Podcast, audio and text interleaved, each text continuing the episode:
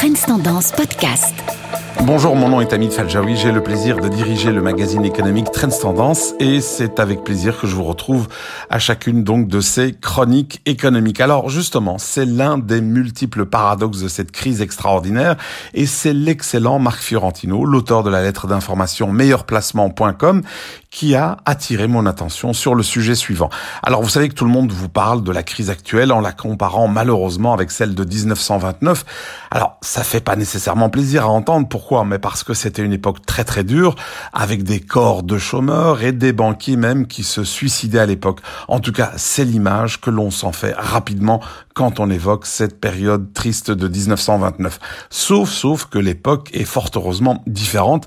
Je dirais fort heureusement d'ailleurs, et ne serait-ce que parce que nos banques sont plus solides qu'en 1929, et notamment grâce à la crise de 2008, suite à laquelle, euh, comme vous le savez, les gouvernements ont imposé aux banques des fonds propres nettement plus importants. Merci donc à la crise de 2008, puisqu'elle aura au moins servi à nous éviter que nos banques soient mal en point à un moment extrêmement crucial de notre vie.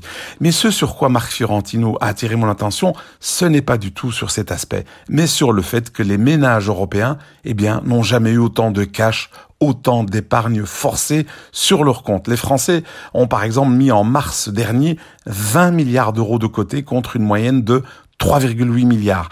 Les Italiens, eh oui, les Italiens ont mis de côté 16 milliards contre 3,4 milliards d'habitude. Et les Espagnols, qui ont été aussi fortement impactés par la crise, ont mis 10 milliards de côté d'épargne contre 2,3 habituellement. Alors, j'ai malheureusement pas vu les chiffres pour la Belgique, mais ça ne doit pas être triste non plus.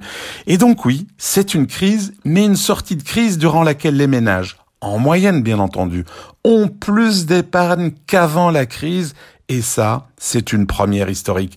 Et c'est logique, comme l'explique le Financial Times, la Bible des hommes et des femmes d'affaires. Alors, c'est vrai, on parle à longueur de journée des difficultés des secteurs de l'ORECA, ou par exemple du secteur de l'événementiel, mais la plupart des personnes en Belgique n'ont pas été licenciées. Alors, les mauvaises langues diront, ou pas encore. Et donc, ces personnes sont soit salariées dans le privé, et donc elles ont gardé leur salaire ou ont été payés par l'État via le chômage temporaire, ou alors ce sont des fonctionnaires qui ont par définition gardé leur salaire, et donc c'est clair, comme les restos et les commerces étaient fermés, eh bien toutes ces personnes ont été forcées d'épargner, et elles vont encore continuer à épargner tant qu'elles n'ont pas confiance à 100% que le virus a disparu ou qu'un traitement ou un vaccin existe pour le soigner.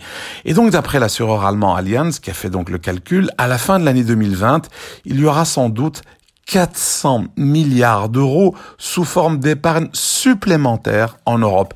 Et tous les commerçants, évidemment, salivent sur cette épargne forcée, mais cet argent ne sera hélas dépensé que quand la confiance reviendra. Alors prions pour que ce soit une question de semaines et pas de mois.